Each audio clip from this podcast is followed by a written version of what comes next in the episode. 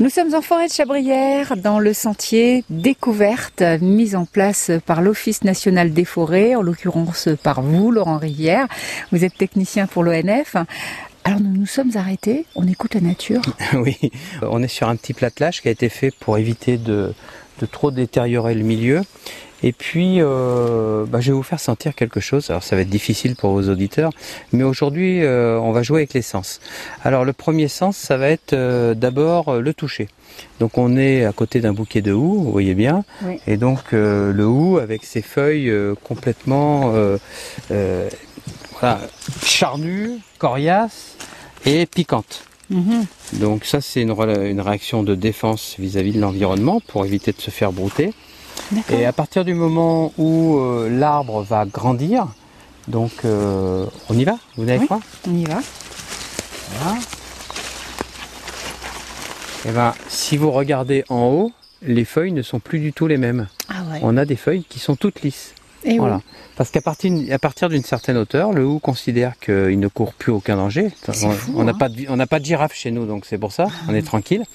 Et ne courant plus aucun danger, eh bien, euh, il n'y a plus du tout le, le besoin d'avoir ces feuilles euh, piquantes. Ouais, Et il va faire des feuilles complètement lisses. c'est incroyable. Ouais. Et donc ça, c'est vraiment une adaptation euh, au milieu.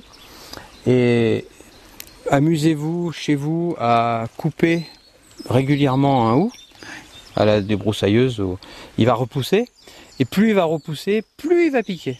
Il va avoir Ah le oui. processus inverse. C'est-à-dire qu'au lieu de faire des feuilles lisses, il va se dire oh là mais on broute, euh, qu'est-ce qui se passe? Et il va piquer, piquer au point d'être pratiquement, euh, je dirais pas comme une boque de châtaigne, mais voilà, ça va être euh, que des piquants.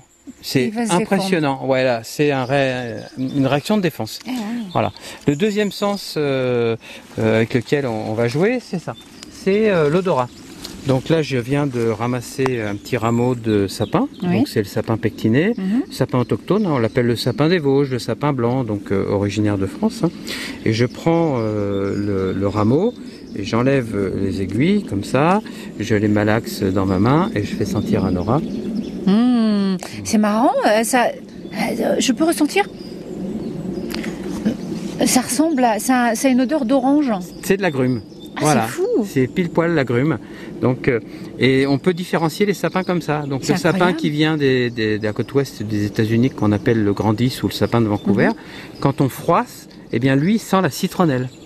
Eh oui. Voilà. Donc, euh, c'est facile parce que parfois, vous allez trouver deux arbres qui se ressemblent. Tiens, c'est quoi? Prenez les, les aiguilles, vous sentez. Mais là, je sentais plus l'orange. Oui, ah là, pile poil. Le sapin pectiné, on est dans les agrumes.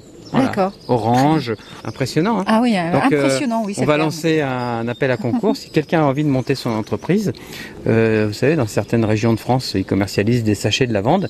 Mais là, on va commercialiser des sachets de sapin, de creuse. Ah Voilà, bah, c'est génial, c'est une bonne pour idée. Mettre, pour mettre dans le linge. Eh oui. On joue souvent avec euh, avec les enfants comme ça sur euh, les cinq sens.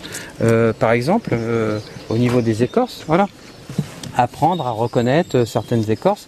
On voit que euh, ici on va avoir de la mousse, donc c'est doux.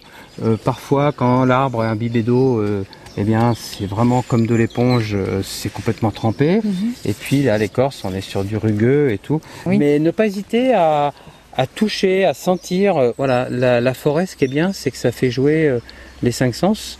Hier, je vous ai parlé des sons.